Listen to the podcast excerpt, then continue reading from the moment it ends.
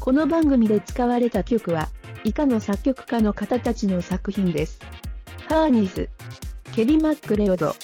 ブライト・ワルツ、アノニメント、ユキコ・カマタ、マンボウ二等兵、電柱よしのり、勇気渡る、松、クラウンジ、トボスト、伊藤圭介。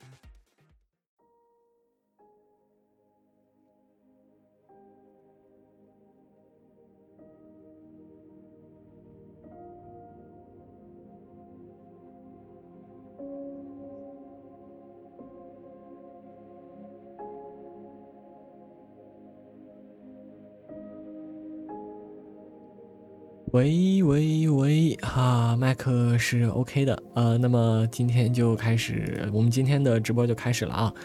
呃，刚才那个是 OP，你听的那个很带感的这一段音乐是这个节目的开场音乐，我在网上找了一个免费的音乐素材，剪了一剪，然后找了那个就是 Era 的那个人工，呃，不不就。他们的那个文字转语音，然后随便翻译了一段日文，就把这个 OP 给做出来了，就是文字转语音嘛。呃，据说是发音很不地道，但我是一个不会讲日文的人，选择用日语做这个 OP 的话，主要是我的这个频道，如果你去听录播的话，背景音乐主要都是日本人做的，或者是会讲日本就是日语的人做的。呃，所以就选择了用这个日语做这个 OP，没有任何的道理，也没有任何的逻辑在这里，就随便选了一个。呃，那么刚刚在开播之前呢，我们循环播放了一首曲子，这个就是我们再打一下广告，这个是我们这个就我一在我个人的这个。呃，名下搞的一个项目叫做 Node Wave，它是一个 CC 零音乐共享企划，主要做的事情就是我去找乐师作曲，然后我把这首曲子的版权买断下来，供各位有录节目或者是做创作的人免费使用。然后，比如说你想在一些商业场合去放它也是没有问题的，因为它是 CC 零协议授权的。然后也不需要你给我任何的金钱方面的，或者是也不要求你有任何的署名，是一个非常开放的这样的一个呃音乐分享的一个计划。为什么要做这么一个计划呢？主要是哇，我当时给我的这个 Podcast 找背景音乐的时候，我发现现在市场上面这些呃音乐的这个授权简直混乱到不行，而且质量也很参差不齐。就是说，如果你想要找到呃，和你心意的音乐，或者说适合录制的这种音乐，实际上是非常难的。那么，呃，想了想，就也就算了一下我的钱包，找了一下我能负担得起的这个作乐的这个乐师，所以然后就开了这么一个计划。这是第一首曲子，后边的曲子还会陆续的这个，呃，还在还在陆续的上。那么等我们的这个节目开到第二季的时候，可能我们用的 BGM 就都是这个。呃，这个项目自己做的这个音乐了，就你感你感兴趣，你想听的话，你也可以下载回来听，是吧？然后你想要拿它做节目的话，也没有任何问题，因为就是我不对我不对你有任何限制，你甚至拿它出去卖钱也 OK，只要你不要跟别人说那个东西是你做的就行，因为人家乐师也被我折磨的挺惨的，说实话是这样的，那个乐师被我折磨的挺惨的，因为我我的口味还是蛮刁钻的吧，然后。我们两个在合作这个音乐的时候，也来来回回打乒乓球，打了好几次，最后才把才把它定，才把这个稿子定下来，就是这个曲子定下来，也的确是花了很多心思。作曲的时候，不光是个乐师，还是我，我们两个都花了很多心思。所以，希望大家喜欢吧，希望大家喜欢。嗯，这个是我就。简简单简单说一说这个音乐方面的问题，就是日常日常打一个广告。那么这一集呃没有主题的闲聊的这个 podcast 兼这个直播，这是我们这一季直播的最后一期，也正好是卡在了这个时间点上面。呃，原因是这样的，因为我的这个当时的计划就是说只录十二集，当时的计划是只录十二集，然后每一周周更。哎呀。封面没有动啊，抱歉，我调一下，我调一下，哎，有了，好了，呃，其实没事儿，上录播的时候我会重新压一下，我会把音频简单的处理一下，然后加个背景音乐，然后重新糊一张图在上面，就都是这个界面，所以，嗯，后面应该没什么大问题。然后，而且你就呃，我们这个录播就是这个直播的话是不会有，呃，是不会有任何的画面的，不出意外的话是不会有任何画面的，所以你可以就把它关掉，然后。就最小化放在那里，一边听就可以了。你想发弹幕的话，也可以回来发一发。呃呃，继续啊，就是说当时我就想着是周更，然后只更十二期就结束。这个决定是我在做到第六期还是第七期的时候，发现我的天呐，准备起来实在是。工作量太大了，我第一季的话就只做十二集，然后就休息一段时间充充电。因为我肚子里边的墨水基本上已经被刮干净了。研究生读这个三年，基本上我我我知道的所有东西已经在这十二集里边全都吐出来了，所以我可能需要回去看一看书，然后准备一下接下来下一季。下一季的话，我的计划是六集。呃，找一点时间，就是花一点时间准备一下，这是第一个方面的考虑。另外一个方面的考虑就是说，卡在这个时间节点上来讲的话，它是非常好的，因为，呃，我公司那边的项目快上线了。呃，我们预定是十二月份的某一天，我们预定是十二月份的某一天会上线，然后，呃。进度比较堪忧吧，我觉得这一个月我可能会人会比较忙一些，也不能按点下班了。我感觉我可能很难按点下班了，所以也没有时间接着往下准备节目了嘛。那就正好卡在这里，停了就停了。我们把这个我们这个项目上线了，然后明年的时候再继续播这个，就是再继续做这个节目。我觉得这样也挺好的。啊，当初是想非非非常年少不懂事的，想要把这个节目做成周更的形式，然后发现根根本根本周更不起来，根本周更不起来，就是。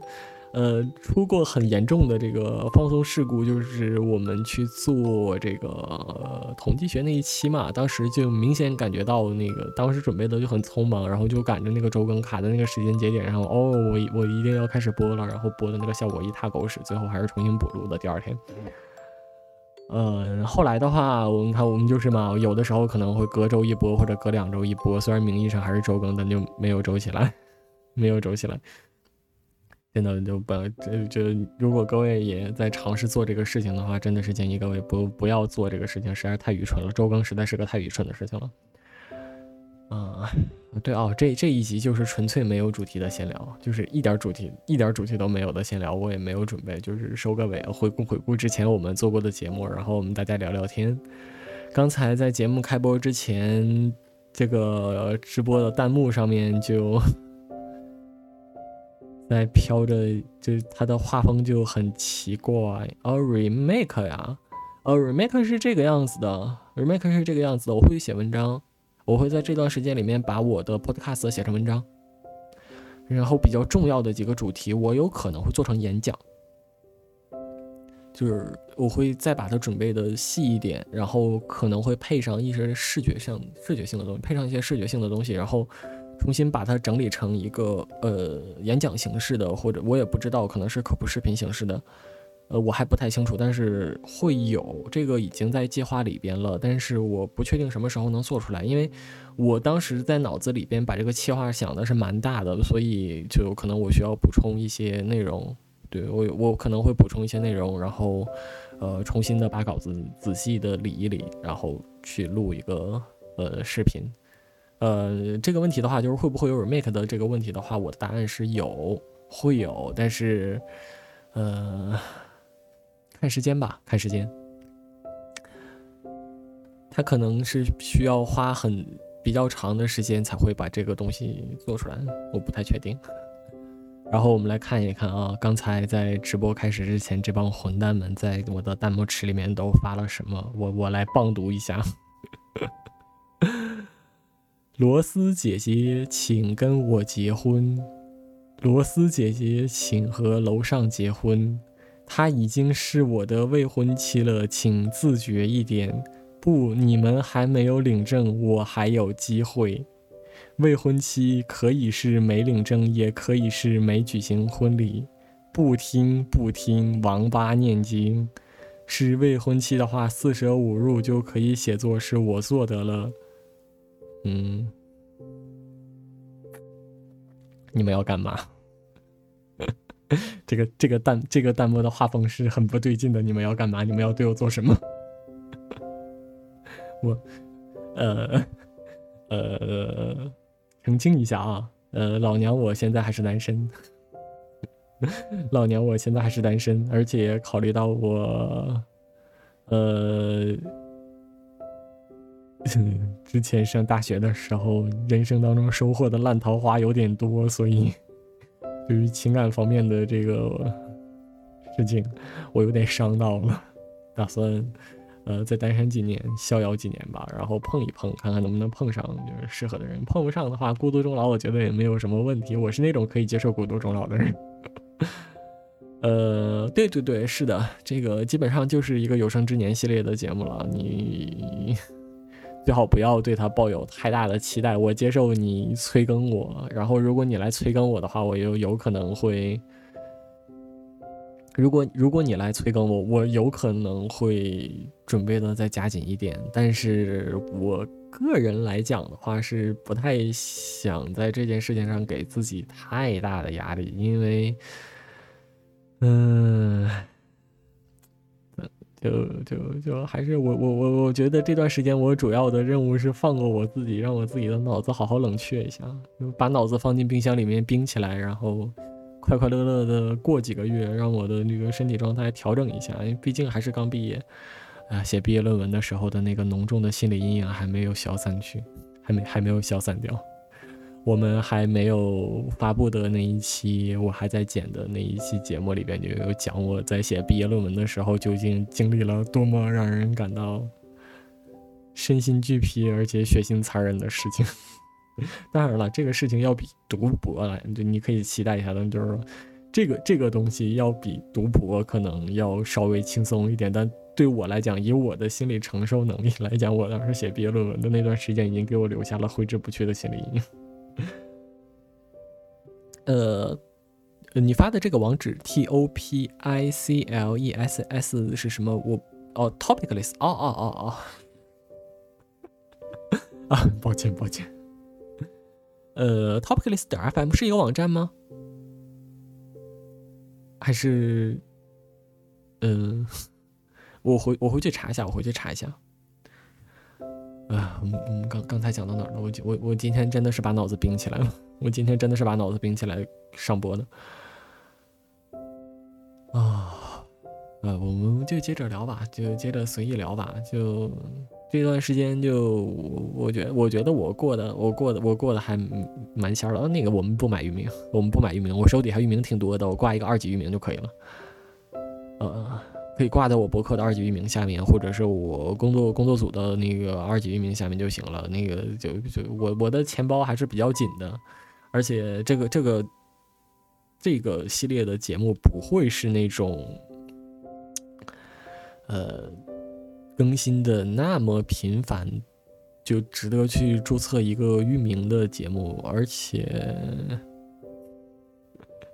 你已经买了吗？不要。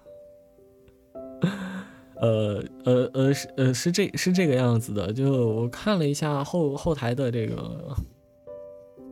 要我怎么样对你负责嘛？就不要无理取闹。呃，我我我看了一下我后台的直播数据，这两集已经惨到不行了，所以就以我觉得以我的这个个人能力来讲的话，想把一个 podcast 经营起来，可能还是比较难的。就，所以我我是觉得可能这个这一个系列节目处于一个比较玩票性质的，对我来讲，我对它的定位就是属于玩票性质的。我们大家一起有时间的话，呃，就一起来聊聊天，差不多是这样的一个性质。你说？嗯，要长期做或者注册一个域名，把它当成一个非常长远的目标来做的话，我到现在为止还没有产生过这个计划。不过，如果你真的很喜欢我的节目，希望我能够长期做的话，嗯，我看看这样的人有多少吧，我看一看有这方面想法的人有多少吧，因为我我必须要我必须要说实话，真的很少。真的很少，这个数据就是这个这个数据到这一期为止，其实已经惨，已经已经有点惨了。上一集的话，它那个数据不太好，其实我可以理解，因为呃，我的录音设备又出问题了。但我囊中羞涩也，哎呀，也不能说囊中羞涩，刚花五千多块钱买一个投影仪，这个一会儿再说。可能就因为我我这个这个是很不稳定的，我并不清楚这个录音设备发生了什么。是我现在这个桌子上面的这个录音设备是个蛮简陋的。一个凡士林的瓶子配上一个外卖的瓶子，上面套了一根蜡烛，然后我把一个呃很小的一个麦克风接到上面，一个 USB 的这个小麦克风，差不多就是这这样的一个一一个非常简陋的录音设备，然后它的质量就不是很稳定，有两三期那个质量很好，但是上一期就爆了，听感就非常不好。就我在后边，因为我每一天每每一期节目我自己可能会听两遍。我听的时候实际上都觉着不太舒服，所以这一期的数据不太好。我非常我非常能够理解，如果如果后边的这个呃，如果如果大家对这个话题比较感兴趣，还受不了那个音质的话，我可以重录一下，或者是我下一次做这个做节目的时候，做主题演讲的时候，我把这个话题拿出来再重新讲一讲。上周这个话题我觉得其实还蛮有意思的，就是讲了一讲机器怎么知道你究竟在想什么，然后现在究竟。嗯，能够在对你就是你就在那里不把你脑袋开瓢的情况下，能够知道你在想什么，它究竟能够知道到什么程度？上一期讲的就是这个东西。如果你感兴趣的话，你可以翻一翻回去听一下上期的节目。如果你真的觉得音质不行的话，你来你你来联系我，然后你跟跟我说我我对这个话题感兴趣，但是你的音质实在太渣了，我听不下去，然后我就有可能找一个时间就呃录一个视频什么样的，不知道。我个人来讲，就是在计划当中比较想做成视频的节目是这个 ADHD，这个上次节目说了，然后读心的这个我觉得也挺好的，读心和脑控我可能放在一起去做。统计学的话，我也有可能做，把统计学和我读研的这个经历，这样的话加在一起可能是三期比较大的这个视频节目。呃，看一看吧，看一看，如果有时间的话就搞，没有时间的话就算了。这段这段这段这段时间，这个在娱乐嘛，就是在这个在玩儿。说白了就是在玩儿。每天晚上回家之后，可能举铁打打游戏，看看书，然后就过去了，也没有干什么正事儿。也白，其实说实话，白天工作压力有，但是也没有那么大。然后晚上回家的时候，就实在提不起这个兴致去干正事儿了，然后就在不停的玩游戏，以至于我花了两周的时间就把黑迪斯给打通了。呃，还是还是还是还是开了那个，就是黑黑迪斯。我们上一期节目讲的是一个这个 ARPG 的游戏嘛，roguelike 的 ARPG 的游戏，然后难难度有点爆表。说实话，对我来讲，那个难度是很高的。我开了这个那个内挂模式，然后把把今天早上把它打通了，哎，感觉非常开心。好久没有这种大脑内多巴胺疯狂喷射的这个情况出现了，所以。我今今天是真的很开心，我把这个游戏打通了，然后看到了大结局，黑迪斯大结局，主角终于返回了地面，从地狱深处返回了地面，然后又回家了。哦，我在剧透，我不能剧透的太多，但我我觉得他的这个这个游戏整体给我的感觉，玩的剧情其实还挺不错的。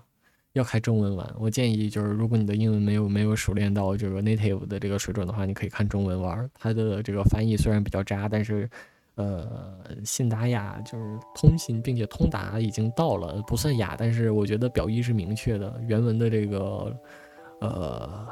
原作的这个精神和这个很多很很有趣味性的地方，它翻译的其实还算很到位。这个是我非常我非常非常喜欢这个游戏的一点，再加上音乐很好，然后 Super Giant Game 他们家制作游戏的，这个这个传统异能打击感非常好，然后再加上这个配音也很好听，视觉上。也还不错，对，哎呀，很可惜的是，这个游戏非常非常可惜的是，他把所有的女性，基本所有的女性全都画崩了。啊，为什么妹子能画的那么难看啊？为什么？为什么妹子会画的那么难看啊？你们真的是不擅长画妹子吗？妹妹，算了算了算了。然后就双双十一的时候买，我就昨天吧，昨天是双十一，双十一的时候买了一个投影仪，买了一个投影仪，然后今天这个就是呃黑帝斯打通的时候，正好是发生在我自己用投影仪玩这个游戏的时候，所以是一个对我来讲非常非常难忘的一个回忆。如果今年今年会可能我的博客也会写吧，去年我就写了一个二零二零年的所谓的年终总结，今年呃可能会写一个二零二一年的二呃去年是二零零九年，嗯嗯。嗯，二零一九年，二零一九年，去年是二零一九年，今年是二零二零年嘛？我今年写二零二零年年终总结的时候，也可能会评一个我今年最喜欢的游戏，可能就是黑迪斯这个了。真的蛮不错的，真的蛮不错的，推荐各位玩一玩。但是难度很高，手残党的话，它它有内挂，它有内挂，就是说你开了那个内挂模式之后，是一个可以随时关的内挂。你开了那个内挂模式之后会减伤，然后。嗯，玩起来的那个体验就会好一些。我觉得官方官方实际上是一个很温柔的开发组吧，他在里边就还安慰了你一下，就是可能有些人会有这个心理上过不去，觉得自己开内挂了是一件蛮可耻的事情，就挂这个东西可能是个蛮可耻的事情嘛。但是说在里面用了一段这个标签去和你讲说，如果你觉得这个就是如果你觉得游戏对你来讲很难，你只是想看剧情的话，你可以开这个模式。就是说说的很温柔，也很委婉，也没有丝毫调侃你的意思。然后，如果你开了这个内挂模式当中模式之后，游戏当中的角色也不会羞辱你，这个我觉得是非常好的。实际上，当时我是犹豫了一下才开了这个模式，因为说实话，我真的不擅长打游戏，我真的不擅长打游戏，而且就。以前会有一种活在社会评价当中吧，总会觉得开那挂开那挂是个蛮丢人的事情。开了 God 模式之后是个很丢人的事情。后来想了想，玩游戏是为了我自己玩嘛，就是为了自己爽嘛，那就是怎么爽怎么来。只要是不不开外挂，把游戏体验整个破坏掉，因为它这个平衡设计的还是很好的嘛。就算是设计了个内挂，它也是说我要维持住你原本这个良好的游戏体验的情况下给你提供的这么一个内挂。换言之，就是说它设置了两个难度模式，但这两个难度模式都会让不同游戏，就是不同游戏水准的玩家体会到对应的这个乐趣，就是它会，呃，会让各种各样游戏水平的人都会玩的很尽兴。这一点我觉得它是做的非常好的。那么。哎呀，想一想，就玩游戏是为了自己玩嘛，是为了让自己开心嘛。然后就就还是把内挂给开了，然后把这个游戏打通了，也是非常开心。也并没有因为我打内挂了之后我就不开心，或者是把游戏打通了我就也把把游戏打通了，因为我开了内挂，我就会觉得内疚完全没有。如果是以前的话，可能不会，我可能会硬莽。我觉得可能这两年这个鄙人做事的方式还是变了很多。的确是鄙鄙人这个做做事和思考的方式还是变了很多，真是老了，没有年轻的时候那么有斗志了。因为前几年的话，可能真的就是死磕了。这么说，还是还是玩游戏，玩游戏的目的就是促进多巴胺分泌嘛，一定是要通过一种比较有效率的方式把多巴胺分泌起来，然后就该干嘛干嘛去。那现在现在现在我玩游戏都是都或者是说各种各样的娱乐都是从这个角度出发的。不不得不说，这个读研读了三年，对于我思考这思考娱娱乐和这个就各种各样的这个事情的影响还是蛮大的。如果各位对这个话题感兴趣的话，咱们可以找时间聊一聊。嗯，这个是最近的一些事情，然后就是这个，我想我想跟各位讲一讲这个投影仪的事情。呃，家用投影仪实际上是一个，呃。名声不是很好的一个一个一个产品，在我在我的这个朋友圈里边，家用投影仪实际上是一个名声非常非常不好的这个产品。罗斯姐姐结婚要准备什么？我我我是这样想啊，结婚之前是不是至少还是要处一下子试一试的？在你你你你你这么，呃，你你你这么的这个。着急干嘛呢？这这这这个事情发展剧情线发展的那个节奏不对，你你还没有解锁那，你还没有解锁那张例会，然后你就跳跳过了这个例会，解锁尝试选择接下来的动作，这个是不行的，这个是不行的，我朋友。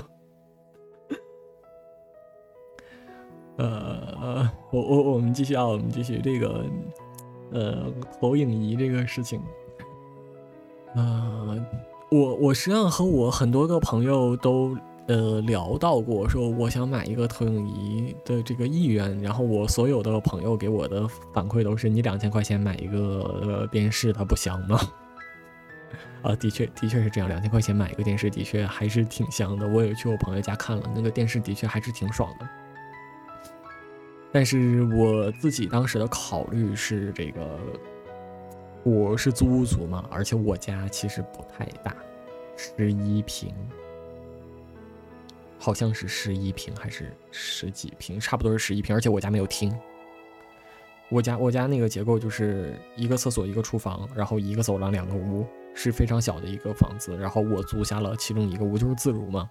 我家实际上我的这个房间其实是蛮小的，你摆一个电视的话摆不下，而且那个房。房东房东不会让我在墙上挂这个打钉之类的嘛？就是你挂一个电视什么的，呃，是一个不太不太现实的事情。那如果你想要把它放在柜子上的话，你还要买一个电视柜，那我家根本摆不下，不可能摆下。而且电视这个东西是搬家，一定是搬家火葬场的。电视这个事情一定是搬家火葬场的，所以想了想还是算了，我就。还是买了一个投影仪。我买的这个投影仪，当时我的确是选了很多，因为我朋友买过投影仪的话，他们都跟我讲是白天基本上是不行的。然后你只能一方面你是只能晚上用，另外一方面的话就是画质不好，颜值很高。每个人基本上都会这样跟我吐槽，然后说其实我们更建议买个电视，每个人都会这样跟我讲。呃，但是我还是不听劝嘛，是个头比较铁的人。然后在网上研研究了一下，我在我在网上花了很长时间去研究这个投影仪的这个门类啊，然后各种各样的这个参数指标啊，然后最后呃决定买了一个贵爆了的贵爆了的那个明基的 T H 六八五。在呃没有没有没有打广告，明基也不会找我这种小小的 podcast 打广告。不过如果你愿意给我明基明基，如果你愿意给我塞钱的话，我很开心哦。呃，买了我买了一个明基的这个 TH 六八五的这个投影仪，大概是什么样的？幺零八零 P 一百二十赫兹高刷，呃，三千两百吧，好像是三千二百还是三千五百流明的这个亮度，这个这个亮度是非常恐怖的，它。差不多是一个什么样的水平呢？我今天把它买回来了，我今天是稍稍有一点阴天，我把窗帘一拉，然后把投影仪往墙上一打，那个打在墙上的画面和电视是一模一样的。你的主观的感受和电视基本上是很像的，呃，画质很清晰，很流畅，然后音频的这个效果也非常好。音频它那个带喇叭嘛，那个喇叭的整个的音质，实际上我觉得。我这个听力基本上全损的耳朵，是觉得它是很好的，它的音频的体验要比我这个桌子边上摆的这个花一百四十块钱买的小音箱要好很多。呃，打游戏的话不会有延迟，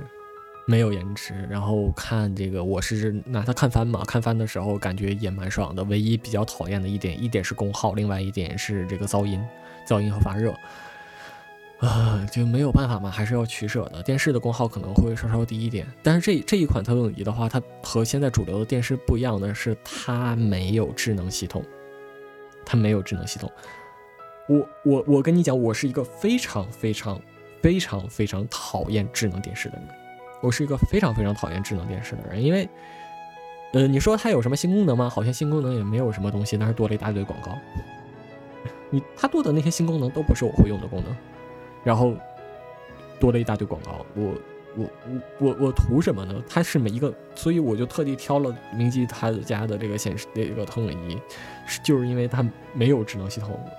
后边的话，我跟朋友商量了一下，我们可能会一起买一个这个，就团购一下 Chromecast 的那个新出的 Google TV，Google TV 系统的那个 Chromecast，然后当成一个智能的这个设备来做一个桥接，或者是拿它当一个。呃，电视盒子来用，现在是接着我现在是接我的电脑来用的，整体的这个使用体验非常好，非常好，视觉体验非常好。唯一就除了刚才那个刚才的那些我觉得算是缺点的这个点之外，另外一点就是各位可能会觉得比较没有办法接受的是，它会有这个 RGB 的这个颜颜色怎么怎么讲呢？它差不多，呃，它的那个这个投影仪它的成像原理是这样的，它是快速的闪烁红色、绿色和蓝色的图像，然后去形它的频率会非常高，然后去叠加，去叠加形成一个视觉上面的这个 RGB 的这个彩色。这个是这个投影仪的整个的这个工作原理，所以在你眨眼的时候，或者是说在你眼睛在这个画面前面晃的时候，你有可能看到 RGB 颜色的分离。如果你用投影呃，如果你用这个照相机去照的话，你是明显能够看到这个就是彩虹色的那个就是彩彩虹那个纹理，就或者说你能看到 RGB 的那个颜色在不停的这个闪烁的。用手机是能看到的，用眼睛的话，如果你不眨眼，眼睛不晃，它是看不到这个，呃，颜色的分离的。但是你眨眼和晃晃头的话，是能够看到，呃，这个颜色分离的。它会让人觉得有点不舒服，你看的时间长了会有点累，的确是会有点累。但是这一类投影仪，这种成像原理的这个投影仪，基本上都是这个样子的，呃，就就就没有什么办法。没没有什么办法，我觉得其实这个东西我能接受，虽然有点累，但是说实话，你也不应该太长时间耗在这个，就靠看这个高亮度的东西，它对眼睛没有那么好，没有那么好，因为它流明数也挺高的。你说它对眼其实也没有那么护眼，这个东西可能你把亮度调低一点，晚上看的时候把亮度调低一点，它的这个呃刺眼的长度可能会低一些。所以我个人是觉得我不应该太长时间看这个东西。买回来的话，可能就只是为了周末的时候爽一爽，只是为了周末的时候爽一爽。所以其实对我个人来讲也还好，整体来讲我对这个投影仪是非常非常满意的。是那种白天拉窗帘基本上就能看清，晚上会更爽，亮度足够高，然后整个支持 HDR 嘛，然后要呃对比度也非常好，看到的颜色是非常艳丽的。视觉观感也非常好，整体的情况都非常好。就除了我之前说的那些，比如说它很贵，你要花，呃，双十一是我是花五千五千多买的。一方面它比较贵，另外一方面的话是有噪声、有功耗，然后就是这个成像原理方面的问题。所有基于这种成像原理的投影仪都是这个样子。除了这些之外，我觉得它非常好。一张 A3 纸，它整个的这个设备的尺寸是一张 A3 纸这么大。呃，你带起来很方便，你搬家的时候也很方便，一个箱子拎着就走了。然后它亮度很高，你也不需要在家里边换窗帘什么的。对于我这种租自如的人来讲，那就可能搬家的时候就是一个箱子拎着走就可以了。我我是蛮喜欢这个东西的。如果各位有想还有在这个电视和投影仪之间挣扎，或者说有想入一款投影仪的话，我推荐你考虑一下这一款。呃，是个很不错，是一个是一个很不错的设备，赞美当代技术啊，真的是赞美当代技术带来的这个体验非常好。投出来的话，我的话是床头，床投在床头的，能够投出来一个差不多一米八，宽一米八的这个画面，很棒，真真的我我觉得真的很棒。如果有电视，你搞一个一米八宽的电视，可能嗯，真的很贵吧？我不知道。我我是已经很长时间没有看电视了。我就算回老家的时候，家里放电视我也不会看，所以我已经基本上忘了看电视的体验是什么样的。然后以一个呃 refresh 过的这样的一个状态来回头看这个投影仪的话，整个的这个效果非常好。然后呃，我可能我我会再体验一段时间，我可能再体验一个月到两个月。然后下次节目开播的时候，如果有更多这个想法的话，我可以和各位分享一下。谁知道呢？好吧，这个就是白家。然后当时我买这个投影仪的时候，还配了一个床上床上的沙发，就是床上的一个三角靠垫。因为家里很小嘛，摆不下沙发。那如果你想看片的时候很爽的话，在你的身后垫一个枕头绝对是不合适的，因为它很难受，会让你的脊柱很难受很疼。呃，我在宿舍我在宿舍的时候，当时就是这个样子。想在床上用电脑的话，就在身后垫一个枕头，但实际上一点都不舒服。嗯，想了想，还是买了一个记忆棉的一个三角形的枕头，三三角形的，哎呀，不能说是枕头，三角形的靠背吧，一个一个三角形的靠背，然后垫在了我的身后，就是肥宅欢乐套餐。我我我我觉我觉得有了这些东西之后，我可以在家窝一个礼拜不出门了。呃，弹幕，罗斯姐姐，请跟我结婚，我有房有车，嗯嗯。呃，容我拒绝，谢谢。嗯，然后就是我们来看一下这个听众反馈啊，因为之前是呃之之前是这个样子的，我根本不知道 Fair Story 是支持这个对节目进行回复的，我根本不知道有这样一件事情，所以有一个听众在两期里边给我做了听众反馈，但是我没有看到这个。嗯，非常抱歉，我在这里面就是正好最后一集嘛，我们来做一个回复，是一个听众叫做 B E N N Y L I，本尼里吗？B E N N Y，不知不知道这个这个这个词要怎么念，好像是个头像是个蛮宅的蛮蛮宅的一个家伙，他在这个 A D H D 专注于其他这一期节目里边。呃，回复的是这个灌气是灌到脑腔里面去，在 CT、MRI 没有出现的之前是主要的造影处理手段。这个是当时我们去讲气脑造影的时候呃提到的一个事情，差不多就是得从这个，应该应该是从脊柱里边还是啊从什么地方进去的我忘了，就是打气。然后把气灌到你的脑腔里面去，然后去做造影。当时我的我记得我的表意应该是这个样子，但是我可能讲的没有很清楚，所以，呃，有听众在这里边呃补充了一下。我觉得这个的确是医学方面的东西不能乱讲。呃，他的补充，我他以以他的这个，呃，以他这两条这个回复的这个方式来看，综合来看，应该是一个医学专业的这样的一个听众朋友。非常感谢你的反馈。然后他在另外一个 一期节目里边，ADHD 这一期，呃，啊不对，是 ADHD 后面的这一期节目是，呃，我看一下啊。框架补番与其他里边，我们回忆回顾上一期的节目的时候，他给的反馈是这个样子。他说，ADHD 属于精二药，精神类精神类药物和麻醉药同样管理，甚至有些地方不给成年人开，何况是在网上，的确是这个样子的。这个在网上也是不可能开得到的。而且这个促进多巴胺分泌的这种药物用起来其实还蛮危险的。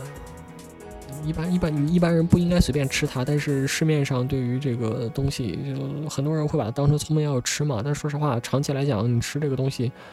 呃，短期来讲是有用的，可能或者是主观上你会觉得它是有用的，至少这样。但长期来讲，对你的认知功能是有损害的。所以这个东西，一方面市场上有这样的一个误解，另外一方面的话，就它有这个潜在危危险性，所以你是不可以随便在网上开的，必须是专业的医生做的专业的诊断，然后。呃，给给你分配好了你能够吃的剂型，你才能够去吃，的确是这个样子的。啊，有些地方不给人成年人开这个事情，的确是蛮让人感到悲伤的。成年人也需要专注力啊，成年人需要注意力啊，成年人有病也需要治啊。成年人也会有 KPI 压力啊，也会工作，就你的工作需要这个注意力，然后你没有啊。难道我要换工作吗？不要啊，医生。这个这个东西，我是觉得国内可能对于他来讲，对于这件事情来讲，还没有还没有政策面上面的这个铺开吧，就或者说没没有没没有政策面上对这个事情引起足够的重视和想要解决他的这个兴趣。呃，我我个人会觉得这个事情蛮可惜的，但他现在就是这样了。没有补贴的话，这个事情就很难做。之前咱们的节目里面好像是讲过，就是我认识的一个医生的朋友，他当时和我讲的，就是，呃，这这个东西医院给你开这个药，他也不赚钱啊，所以医生都没有什么动力去搞这个事情，医院也没有什么动力去搞这个事情。哎呀，任重而道远啊，任重而道远啊。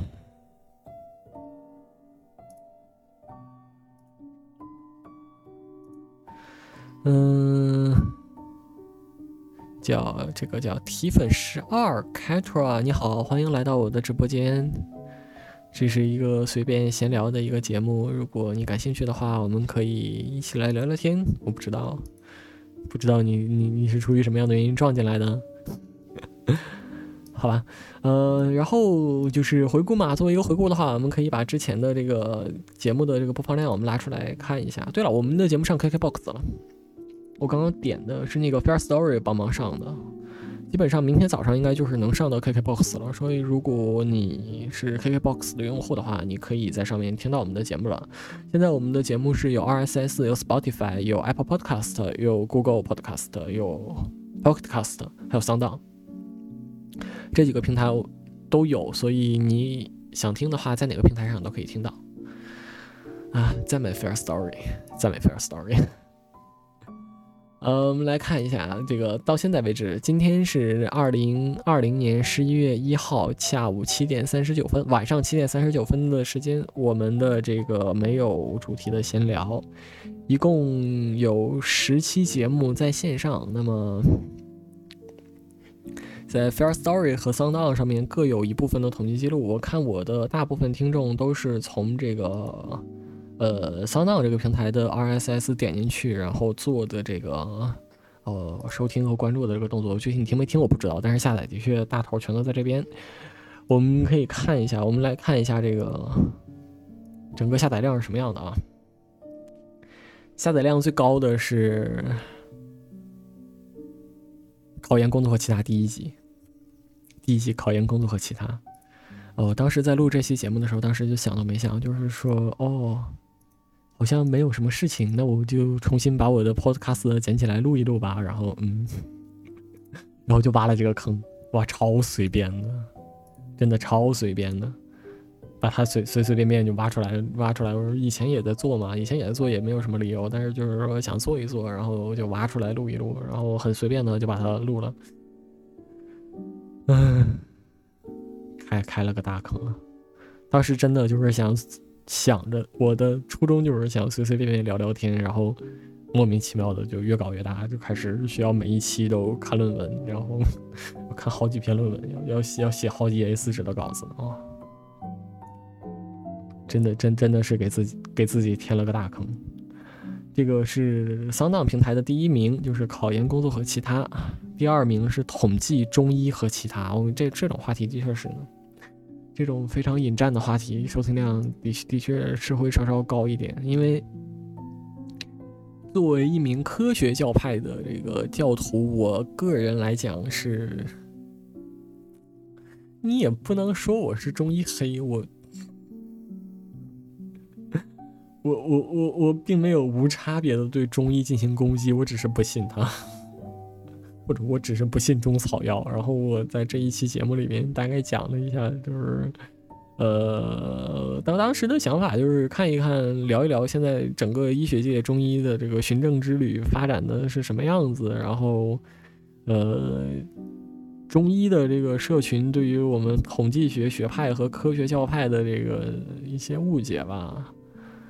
都是当然这个立场都是从科学教派这些这个地方切进来的，但是后来其实。比较可惜的一点是，我很期待的是中医中医教派的这一群人，他会不会回应我，以及从他们的立场来看，他们是怎么看统计学、怎么看科学的。但是我没有得到这方面的回应，然后我平时也没有看到这方面的发言，所以，嗯，蛮可惜的吧。如果你是信中医的人，你可以来信，然后我们一起聊一聊。其实我觉得这是一个非常值得聊的话题，但。想找想找到一个很理性的信中医的人，其实比较少。我身边，我身边不太有这样的人。我感觉我身边信中医的人都是那种极端狂热信徒，夹杂着各种爱国主义之类的。哇，好可怕啊！哇，真的好可怕哦。然后我们这一集的这个这一季收听量第三的是什么？是阅读、睡眠和其他哦。呃，这一集是我蛮得意的一集，我觉得这一集是有内容的。我这一集说实话，而且这一集你说这一季里边我最喜欢的哪一集的话，这一集绝对是能排上号的。当时，呃，我们是呃，我我我发起了一个计划，就是我想让培养自己这个阅读的这个习惯。呃，当时的想法就是说。想要重新开始看书，想要吃收获更多的知识，然后也为下面的节目做铺垫、做准备嘛。然后就想尝试培养自己这个阅读的习惯，然后每天开始看书，然后通过什么样的方式激励自己？呃，目前为止到现在这个时间节点，我可以跟各位做一个汇报。我非常坦诚的讲，我阅读这个东西好像是停了一周，停停了一周到两周，因为这段时间每天晚上回家是要看论文、准备这个，呃，准备节目的嘛，就阅读量已经够了，就是达成吸收新知识的这个目的已经够了。另外一方面的话，就是每天，呃，因为这个要看论文的工作量比较大一些，在几在和看书放在一起的话，晚上回家我就没有。一些能够给自己放松的时间了嘛？就比如说锻炼举铁啊，或者是跳绳啊，或者是看看视频之类的。这是我平时主要的放松娱乐手段嘛。被挤占的太多的话，整个人的这个氛围可能会比较丧一些。所以我把这个，我我我把这个我的一些，我挑了一些我之前弃看的书和一些很不好看的书。把它装在手机里边，然后用那个什么具有朗读功能的那个软件，每天上下班的去听，就是改成了一种听书的方式，没没有再看了。可能这个节这一期节目做完了之后，这个习惯会再捡起来。如果如果我的这个读书计划失败了的话，我会在我的博客上面，还有这一期节目的手 note 上面，我会非常坦诚的向各位报告。哦，我养成看书习惯这件事情虎头蛇尾失败了，我会和各位说的。呃，这是第三集，然后这。这一集真的很，我真的很喜欢，也推荐各位来听一听。它是一个，我我我，他他不光是在聊我培养读书习惯的过程，我也在这个节目里边非常坦诚的讲了一下我最那段时间整个思考事情方式的这种变化吧。这是第三集，然后是 S E 一八 A D H D 专注与其他，就是讲那个注意力缺陷嘛。这个之前我们也讲，已经讲很多了。这一集是我最喜欢的一集，而且为了准备这一集，我看的资料量非常大。我看的资料量非常大，再向各位推荐一下这一集。我非常非常推荐各位去听一听 Pro 系列的这个节目。然后是 S E 一七消费乐色和其他。哎，这一集讲的是什么来着？哦，fuck，这一集讲的是什么来着？这是一二三四五第五名哦，这一集是在骂国产，这一集是骂国产，这一集做的真的是蛮乐色的，这一集真的是做的蛮乐色的，没有任何内容，完全完全就是我一个人在输出负能量，然后他竟然排第五，干干，然后是这这个就不说了，然后是第二集。第二集第六名是第二集读研霸凌和其他，讲的是我读研的时候的这个经历吗？哦，这个我真的有点忘了。哦哦，对，这一集这一集里边我记得是最有趣的一点，或者最大的一个看点是，当时我在这一期节目里面讲了讲我为什么要叫罗丽丽。就是为什么要给自己起名字叫罗丽丽？以前我以前那些比较悲惨的历史，说实话，你就以现在这个客观的角度来看，我们小时候的我，从小学到高中来看，小时候的我也也不是什么好人，所以也没有必要把自己扮演成一个受害者之类的。但是，嗯，总总总总是有有这一些相关的经历嘛，所以就聊了一聊。如果你对我为什么是叫罗丽丽感兴趣的话，你可以去看一下这一集。嗯，这个是第二集，然后第七名是脑控未来和其他。这一集我不能接受，为什么它排名这么低，竟然是倒数第四名？明明我我我觉得这一集我准备的非常的充分，而且正好是用到了我我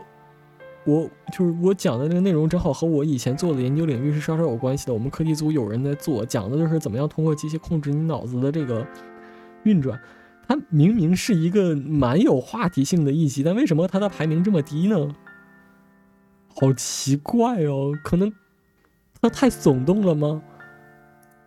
如如果如果你是听众的话，我希望你能够在各种渠道给我反馈一下，就为什么这一集它没有？哦，好奇怪啊！哦，哦，它这这一集在 Fair Story 上面是第一。我看一下啊，对这一集在 Fair Story 上第一，可能用户全都跑去听 Fair Story 了，在 s o u n d 上面这个数据就没有很突出。那这这一集也是我很喜欢的，可能是我第二喜欢的一期，很很很具有未来感的一期节目。我觉得脑后茶馆，虽然说这一期当时讲的就是脑后茶馆的时代会不会到来，比较剧透一点就是它不会到来。现在的话，想要控制你大脑怎么样活动，PUA 啊，或者是这个。呃，有社会文化常年的慢慢的这种影响，要要比这个脑控技术来的简单明了很多。然后如果我想要给你洗脑什么的，真真的用用机器不如用人，用机器不如用人。这一集讲的是这样的一个东西，然后是 S E E 九是这一集唯一请嘉宾的一集，也是当时直播事故，讲的太干了，讲的太无聊了，然后我就找了一个嘉宾，我说咱们开心的重新录一下，整个的这个现场效果是非常好的，就简单总结了一下二零二零年到现在为止的这个番剧的这个发展的情况。呃，推荐的番剧聊一聊，这个就都是一些比较宅的这个话题了吧，都是一些比较宅的话题。如果你没如如果你懒得补番的话，就是懒懒得看番，想最后找一找这个最后想要补什么番的话，我觉得你可以听一听这期节目，看一下我和这个另外一个主播弗兰克两个人的这个呃推荐。我觉得我们的推推荐出来的番剧一定是今年的大黑马，都是蛮经典的一些剧。然后这一季的话，我觉得就可以可以补充一下这一季，接着聊一聊这一季的这个情况。我觉得，我觉我觉得这一季就是冬季番的话，没有没有什么有特色的剧，好看的剧都是在年初。这一季没有任何有特色的剧，我觉得比较好看的呢，可能是《时代西口公园》会比较好看一些。呃，其他的都一般般。我觉得这一季其他的剧都一般般，蛮失望的。《魔女之旅》可能还好，其他的没有很喜欢。嗯，接下来是这个书信、情感和其他这一集我就很气了。这一集我就很气了。这一集是一个听众，一个听众想要听我用深夜情男主播的这个，呃，男主播去讲深夜情感节目，然后我真他妈做了一期，根本就没有人听，干。到现在为止，它是垫底的。Fair Story 上面播放量连十都不到，然后在这个桑道上面的播放量也是也是垫底的。最后就是这个读心术，这个读读心术的这一期节目，因为上周才发嘛，这个播放量没起来是很正常的。我很期待一个月之后它的播放量会是什么样子的。这一集我觉得也还好，就我觉得也蛮有意思的吧。它是它是一个比较有意思的一集。你感兴趣的话，你可以看一看，就是大脑 I/O 这两这两个主题是一对儿一对儿的，就是怎么样通过机器知道你在想什么，怎么样通过机器控制你大脑的这个运转方式。你感兴趣的话可以看一看。好吧，这个就是我们简单的把这个我们这一季啊，二零二零年的这一系列节目。我们简单嘚啵了一下，简单做了一个回复回顾。它是从七月七月十二号开始的，一直到十二月份。妈，感触感触其实也挺多的。从刚开始的周更，到后来周更维持不住了，变成了半月更甚至月更。说实话，这这段时这段时间对我来讲是一个知识积累、爆炸性的知识积累的一个过程。如果没有没有这个东西在这逼着我的话，我绝对不会这么高密度的去看论文和看书。尤其你像我一个已经毕业了，然后我有什么理由去看书呢？我没不是看书去了，我有什么理由重新去翻论文呢？可能真的就是为了准备这个节目，我才会去看一些论文，然后呃去。了解一些更加新鲜的东西吧，让自己的大脑不再陈旧，不要就变成一个面无表情、没得感情的马代码机器，又或者是怎么样。我还是我我说实话，我还是蛮感谢，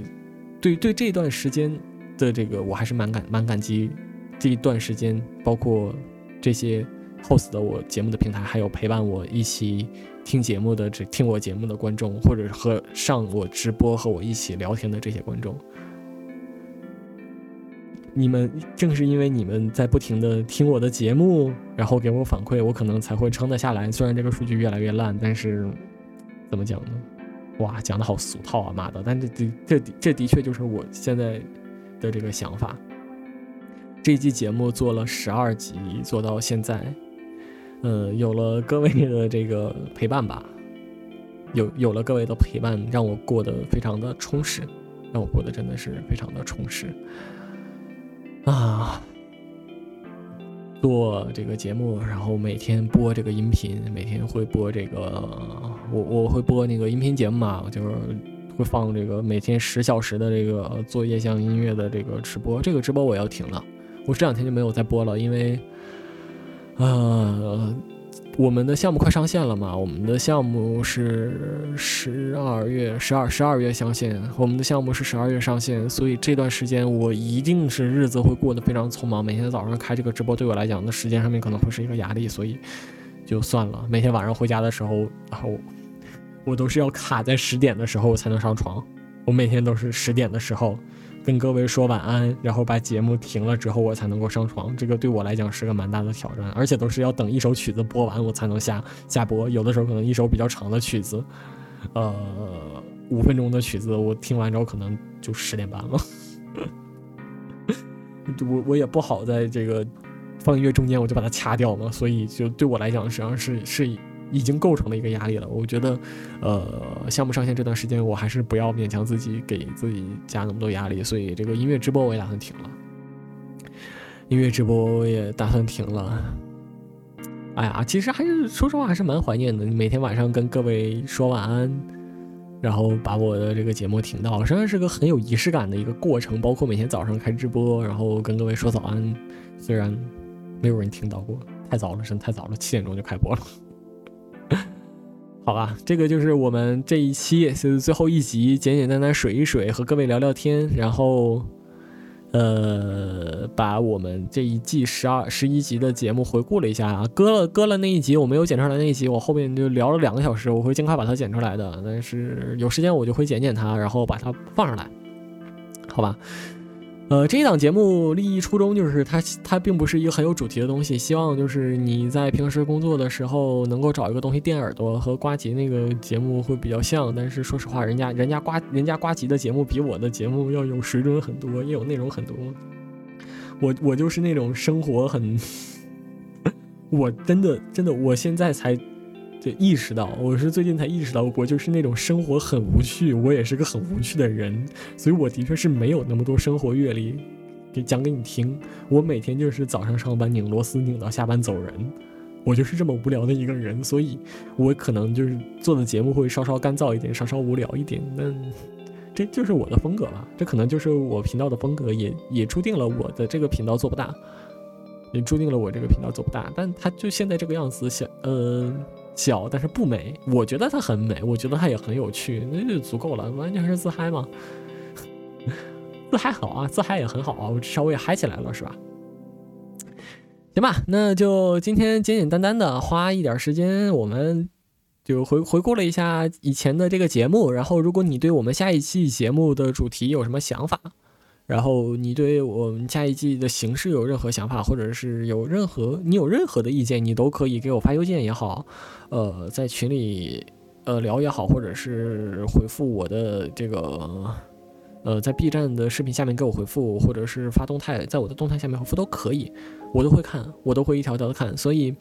你有任何的想法和建议，我们下一期节目你想要做成什么样子，你都可以和我讲，然后我会尽量朝着那个方向发展。因为我们的听众基本上是不到一百人。不到一百人，这个一百人的话，基本上你们的意见我都可以兼顾得了，所以不需要觉得就不需要觉得不好意思，尽管的跟我提，我会尽量照顾好每个人的想法，好吧？那么。就这样吧，今天的节目就到这里了。如果你喜欢我们的节目，你喜欢就好。如果你把我们的节目转发给了其他人，你就会得到主播一根金闪闪的中指。我的，我做这个节目的目的就是说，我不希望我们的节目分享给太多人，造成众口难调的这个一个情况。就是我希望尽可能照顾到小圈子的人，把每一个听众的这个感受都照顾得好。所以就让它成为一个小众的 podcast 的 podcast，然后就这样继续下去吧。啊，好，那么今天的直播就到这里，非常感谢各位的全程陪伴，我是主播罗斯，祝各位晚安。天哪，我竟然我我竟我竟然把每天音乐直播的这个结尾也说了一遍，啊，真的结束了，真的结束了，就随随随随便便录一录，这一集真的就是随随便便录一录，收个尾，好。